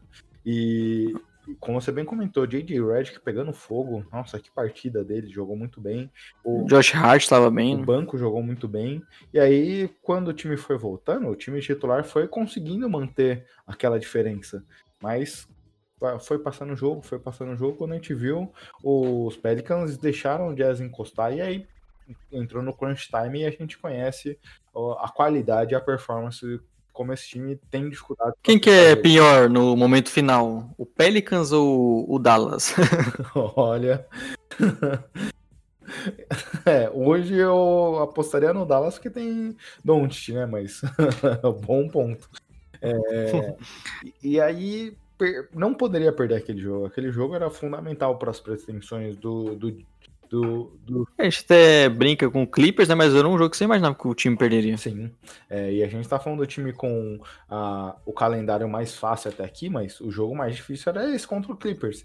Todos os outros eram possíveis jogos vencíveis. E ainda é possível, mas, né? Ainda é possível, mas quando você se coloca numa situação, já como você bem comentou, do Blazers, hoje o principal candidato, já numa diferença ali, o Memphis também perdeu, mas hoje tem um confronto direto contra o San Antonio Spurs que eu até brinquei aqui, que não, eu mesmo como torcedor não aposto muitas fichas no time, é, que quem tá na desvantagem é o Pelicans. O Pelicans não pode se dar o luxo de perder jogos nesse período. É, é, o que você falou também. Talvez o David Griffin esteja pensando já na próxima temporada. O, o comentário que você fez pro Ladipo lá no começo do podcast, falando que é um jogador é, que a, tempo, a temporada 2021 já tá aí já. A gente está falando que dezembro começa ela novamente.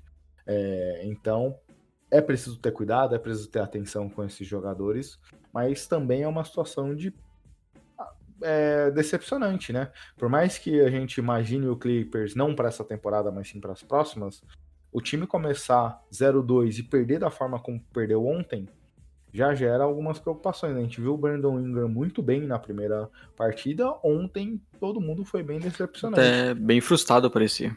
É, esse é, o, esse é o comentário. E aí, quando a gente fala de um elenco jovem como esse, é, não, não tem muito tempo para afogar as mágoas, né? É, a gente está a gente sabe como os jogadores lidam com derrotas, com derrotas vergonhosas. Jogadores jovens tendem a sofrer mais, mas não tem muito espaço para os Pelicans. Se eles querem seguir e vencer, é, eles precisam já levantar a cabeça e ir para cima. É. Então eu, eu fiquei bem preocupado aqui com. Taticamente de ontem não tem muito o que falar do jogo.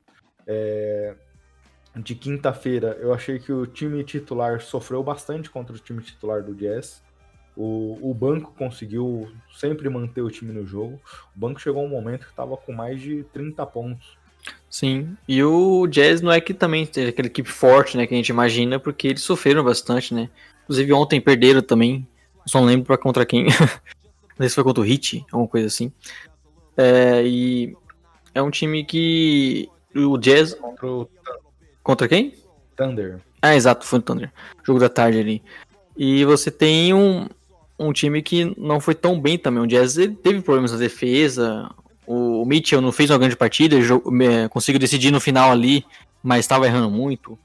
O próprio Conley, né, foi uma partida interessante dele, mas o não, não foi aquele nível espetacular assim. Então o time conseguiu se manter de alguma forma ali próximo.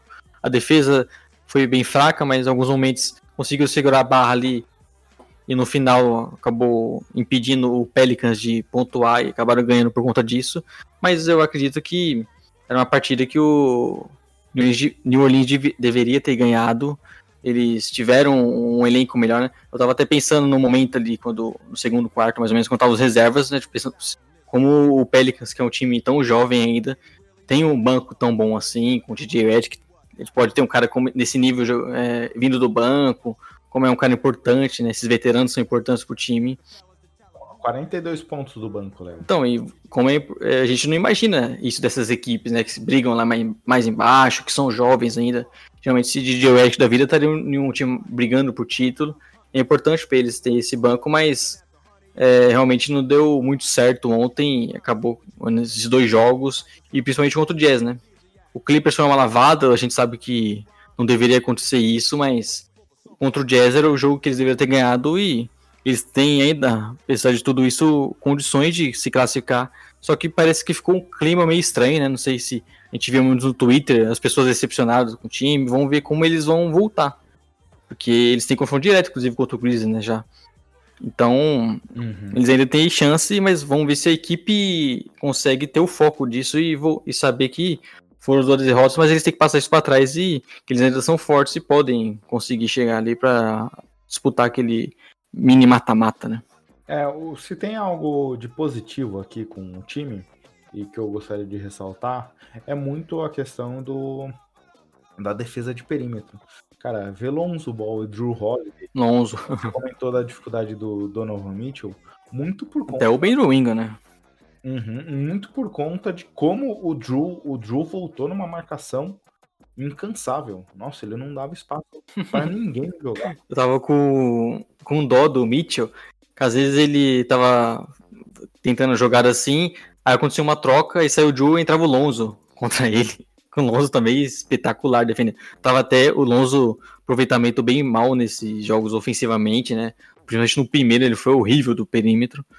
A gente sabe que ele já melhorou essa temporada, mas defensivamente ele sempre é um cara que entrega muito, né? Sim. Então, é... o time passa muito por aí, né? Uma defesa de perímetro muito forte.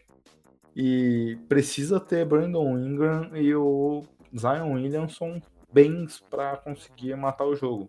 A gente vê o, o Lonzo, até entrando um pouco no comentário dele, ele melhorou.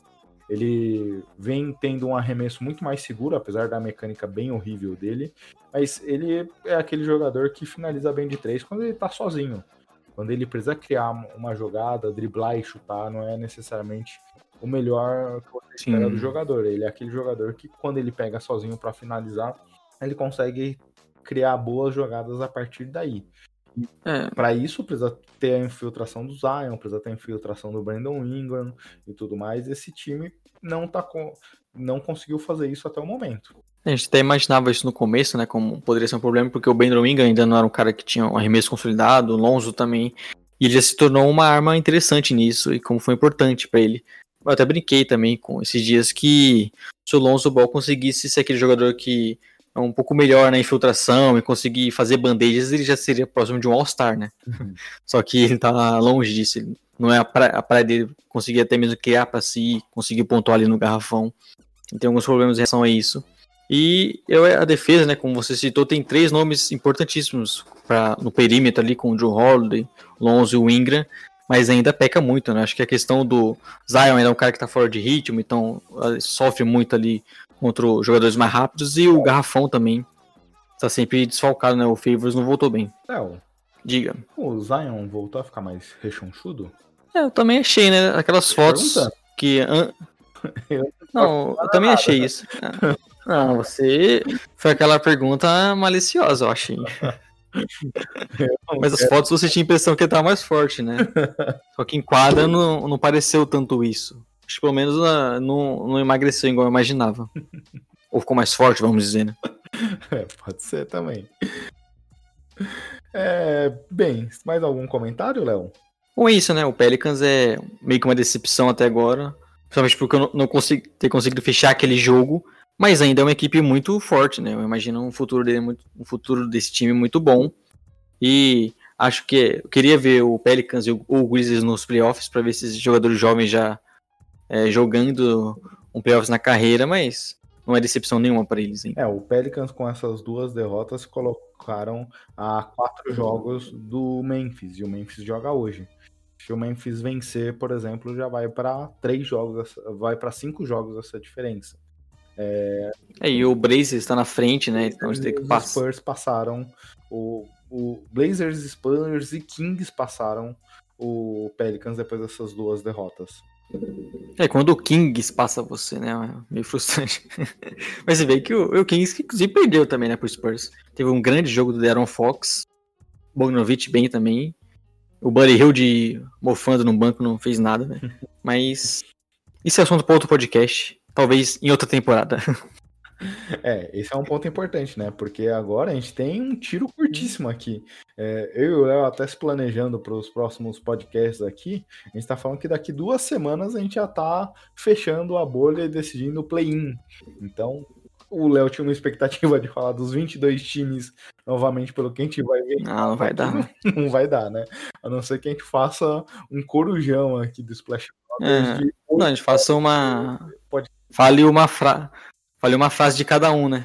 Ah, o Sans, ah, o Sans fez isso aqui. Vai, pula pro outro. Como diria o choque de cultura, né? Ah, o Toronto Raptors. Show! Acabou. Uma ótima equipe. Acabou. Aliás, pô, surgiu esse meme no Twitter, né, essa semana aí, que coloca um comentário óbvio com a hashtag análise. Então, cuidado, Léo, para você não cair nesse conto de um de fazer uma análise desse tipo. Sempre teve isso, né? Não, o Lakers tem uma ótima defesa. Hashtag análise. É... Bem, Léo, podemos então. Eu esperava que o podcast ia ficar maior. Ficou menor do que eu imaginava, hein? A gente tem muitos jogos agora, né? Vamos acompanhar mais. Na próxima semana já vamos ter visto todas as equipes jogar várias vezes. Jogadores voltando, quem sabe é, o aproveitamento melhorando de alguns jogadores e vamos ter mais é, o que falar também. Já caminhando para os playoffs, né? Isso que é bom. É, é, o que eu quero. Até nesse sentido, Léo, eu, eu confesso a você que o que a gente viu em quadra era melhor do que eu esperava, viu? É, apesar Sim. de ter muitos erros ainda, até no jogo do Bucks contra o Celtics na sexta-feira, minha esposa chegou do. Chegou, acho que foi fazer alguma coisa, sentou comigo, começou a ver o jogo, a gente começou a conversar um pouco. Ela não vê nada de NBA, então conhece muito pouco. É, mas falou, nossa, esses times são bons? Porque três minutos ali que não saiu uma cesta. Ah, não, são duas equipes aí candidatíssimas ao título. Mas só estão errando? é, é, é. E tudo mais, porque a qualidade hoje. Aí você fala, não, continua aí que eu prometo que é bom. Se você tá vendo esse Tatum aí, ele é bom. Você não, você não tá vendo hoje, mas ele é muito bom. Se eu falasse isso, ela ia de fato desistir de assistir qualquer NBA, porque não, o Tatum não conseguiu jogar naquela partida. É, e isso e, acontece. Léo, né? Agora uma pegadinha pra você. Ah, pegadinha malandro. Qual vai ser a primeira equipe que vai ser eliminada aqui dessa temporada? Primeira equipe? É. Ah, cara, acho que o Wizards, né? O Suns. Não, só uma, só uma. Eu não sei a diferença hoje de cabeça, mas eu falaria o Wizards, né? Eles perderam pro, pro Suns, é, inclusive. O Wizards, é, o Wizards tá numa diferença assustadora aqui. De inclusive, você não, você não assistiu esse jogo, Wizards e Suns? Não, cara, eu. Wizards e Suns, eu não assisti. Foi durante alguma partida aí. Estava passando foi. Na mesma hora, acho que o Memphis e o Portland. É, foi, se não me engano, foi nesse jogo, né? Foi, se não me engano, foi o jogo das 5 das cinco, é. e foi no sábado, né? Então foi isso. Não, foi na sexta, pô. Foi na sexta, inclusive, é. O sábado foi no do Thunder contra o Jazz. Isso mesmo. Aliás, esse é um bom ponto, né? Para vocês que possuem League Pass, a NBA transmitirá todos os jogos com narração em português é, que não tiverem transmissão de nenhum canal. Então, por exemplo, segunda, terça-feira teremos Bucks e Nets às duas e meia da tarde, nenhuma transmissão brasileira de TV, então, consequentemente, League Pass passará esse jogo. É, isso é um grande destaque, né? Temos jogos, inclusive na parte da tarde já. Tá sempre. Vão ser uma, duas semanas ali, basicamente, de com temporada regular, né? Então, muitos jogos e todo dia. Então vamos tem bastante basquete nessas próximas semanas. Sim, só a gata. Enquanto isso, é, o meu gato tá aqui comentando, né? Acho que ele não concordou com algum comentário nosso aqui. Ele tá reclamando aqui. Comentário Acho seu. que ele torce pro. Acho que ele torce pro Lakers. A gente pegou um pouco pesado, talvez. Bem, Léo, e seu destaque da semana? Bom, meu destaque da semana é uma coisa que a gente viu no Twitter esses dias, né? Em transmissões brasileiras que é coisa que a gente deve sempre reafirmar aqui, né? Que o. Cada vez mais, né? Sempre o lugar da mulher também é no esporte, acompanhar esporte. E a gente viu comentários esses dias aí, acho que quem tá no Twitter sabe o que aconteceu. De pessoas que acabam diminuindo as mulheres em relação a isso e acho que não foi bacana. E acho que é sempre nosso dever também aqui se posicionar em relação a isso. Né? Uma pessoa que a gente admira bastante aqui, o Bugarelli, a gente até comentou disso, na transmissão de sexta de madrugada, é, que foi um jogo super bom do Rockets com o Dallas, ele comentou, ah, até as mulheres sentiram falta da NBA e estão acompanhando o jogo até tarde aqui, porque estavam com saudades. Infeliz o comentário, né? E o pior foi no próprio Twitter no dia seguinte, que ele foi se defender dizendo que é, é a realidade, é isso mesmo, mulher não acompanha. É. Acho até que talvez pior que o comentário dele, né? Foi a desculpa, né? Que aquela sempre desculpa, ah, desculpa, e se eu errei, né? Geralmente vem sempre assim. Se você se, se você se sentir ofendido, é aquela, ah, eu me desculpo porque vocês estão me criticando, mas eu não acho que eu errei. Então acho que não vale de nada essa desculpa e você acaba sempre piorando, né? É, e... Acho que sempre admitir o erro é uma parte importante da gente, todos nós erramos. E pode ser uma realidade na ESPN, em outros é, canais, é, que de fato as mulheres escutam me escutem menos, participem menos e tudo mais. Mas isso não desmerece quem está lá acompanhando, como a própria Sabrina Araújo do NB Pode das Minas falou que é, isso desmerece, isso por um discurso desse invalida tanta coisa que as mulheres estão fazendo é, que, que não pega bem. Se, se tem pouca mulher participando, é, engajando, a gente precisa fazer com que elas estejam cada vez mais assumindo esse papel é, e não desmerecendo ou fazendo piadinha com quem tá lá, né? Acho que esse é um bom ponto, Léo. É, me chateou bastante porque não só o comentário em si, porque a gente às vezes a gente comete escorregões, fala besteira e tudo mais, estamos aqui para aprender, mas ah, como ele tratou o caso e como ele se colocou é, a par da situação, ele até falou lá, ah, é, minha namorada não acha que eu sou machista. Não quer nada, né? É, ou eu, eu não acho que eu fui, né? É. Minha opinião foi assim. A gente tá aqui pra é ouvir o outro e entender. Putz, você falou que eu fui, por mais que eu acho que não, putz, deixa eu aprender com. Refletir e melhorar. Acha né? que eu fui. Então acho que o nosso papel é esse, né? E, e, eu, pelo menos, sempre parto do princípio que se uma pessoa se sentiu ofendida com a nossa brincadeira, é, é talvez a gente tem que pedir desculpa para essa pessoa, porque basta uma pessoa, né? E com um cara Sim. que tem um microfone tão, que chega a tantas pessoas, a gente precisa também ter um certo cuidado com o que a gente fala. É, e é isso, né? Um cara que é muito importante, né, na, pra NBA hoje aqui no Brasil, né? Um dos principais comentaristas. A gente até citou, né? Você falou lá no Twitter também que a gente sempre é, gostou bastante dele e das, do jeito que ele, das opiniões dele sobre basquete e tudo mais. É um cara que tem bastante, é, até mesmo participação em podcast, né? Você tá vendo sempre ele participar bastante. E não era o que a gente, esperava dele, né? A gente sempre tem escorregões, mas admitir o erro às vezes é muito melhor e, é isso, né? Se não, ainda não existe tantas mulheres em transmissões, por exemplo, participando, é porque muito por conta da gente também, né? Porque a gente sempre viu o esporte como o lugar, homem, o lugar do homem, sempre um meio muito machista, que acabava vocês excluindo as mulheres disso.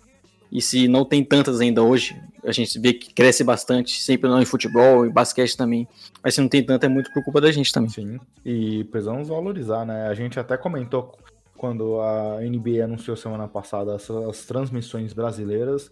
O, o que me deixou mais feliz foi ver a Lana Umbroso, que já faz um trabalho muito bom na ESPN, tendo voz para narrar o jogo, não na ESPN, mas na NBA. E a gente é também a, própria NBA, a ESPN, a Sport TV, a Bandeirantes, esses canais são responsáveis também por em trazer a inclusão de mulheres, de outras pessoas, de outras minorias.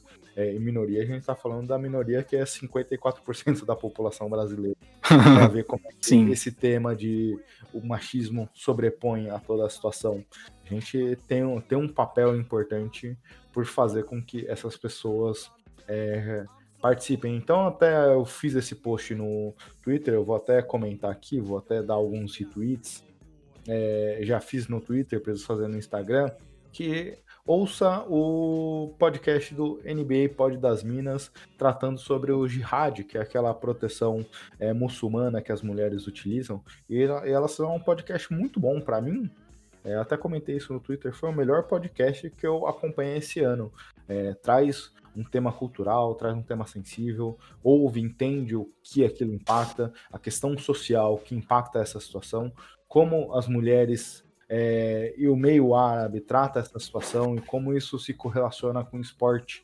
É, é bem legal e acho que faz a gente refletir entender diversos pontos. Eu até brinquei lá. Eu quero ser elas quando crescerem, porque fazer um podcast é, com esse nível de profundidade, trazendo numa leveza informações, tudo mais, é algo que todo produtor de conteúdo se admira, é, a, se admira e quer fazer, quer produzir. É, e é sempre uma boa dica, né? Um podcast muito bom que já tá aí há muito tempo, né? E, e elas fazem até há tanto tempo e sempre foi difícil, né? Melhorando agora, porque sempre teve esse muito, muito machismo né? nesse meio, pensando no Twitter também ali. A gente sabe como que é difícil para elas. E agora estamos tentando melhorar sempre isso. E temos que bater nessa tecla, né? Sim. Então acho que fica aqui a nossa. Bom ponto, Léo. Acho que depois daqui não tem nem o que a gente é, indicar a partir daqui. Acho que fica só a nossa. No... Nossa indicação acho que é.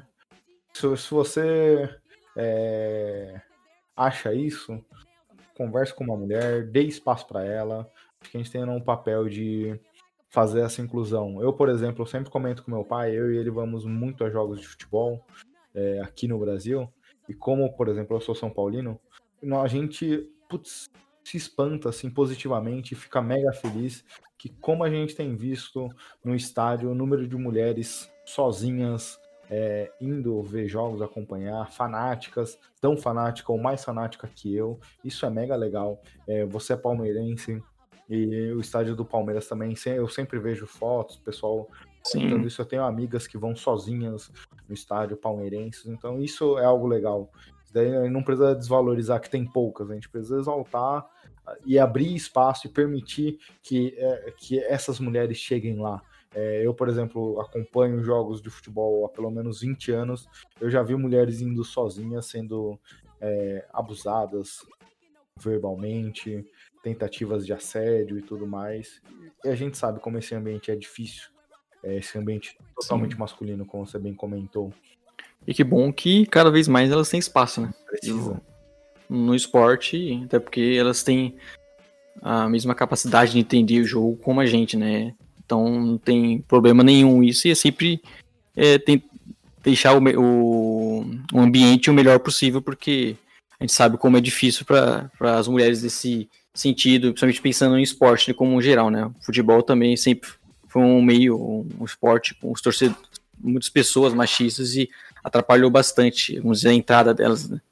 E não adianta nada a gente também aqui exaltar a, a campanha da NBA contra os assassinatos de pessoas negras lá nos Estados Unidos com a campanha do Black Lives Matter e a gente aqui desmerecer outras é, outros gêneros, outras pessoas, seja por cunho Sim. sexual, racial, porque essa pessoa ou não tá lá consumindo esse produto e a gente acha que pode desmerecer, ou qualquer outra questão que fuja desse tema específico. Exato. Bem, Léo, acho que podemos fechar por hoje, né? Fechamos, até porque o podcast já entra amanhã. E você tá no feed. trabalho de edição a partir de agora. É, e já temos jogos também hoje, então temos que seguir e é isso, né? Agradecer aos ouvintes e... que estão nos ouvindo até agora. A gente até comentou ali, agora que os jogos voltaram, estamos acompanhando diversos jogos tentaremos ser muito ativos no Twitter, onde é que permite uma comunicação rápida. Quem nos, quem nos, segue no arroba podcast SplashBR já deve ter sentido que estamos cada vez mais ativos e, e participe lá, interaja conosco, porque é, utilizaremos mais esse canal semanalmente, além de participar do podcast. Sim. É isso, e agradecer pedir essa contribuição, né, de estar tá sempre interagindo, estamos sempre lá no Twitter, o podcast SplashBR, assim como no Instagram também, e toda segunda-feira com um podcast novo no seu agregador favorito e muito obrigado novamente. Abraço, tchau, tchau. grande abraço, tchau, tchau.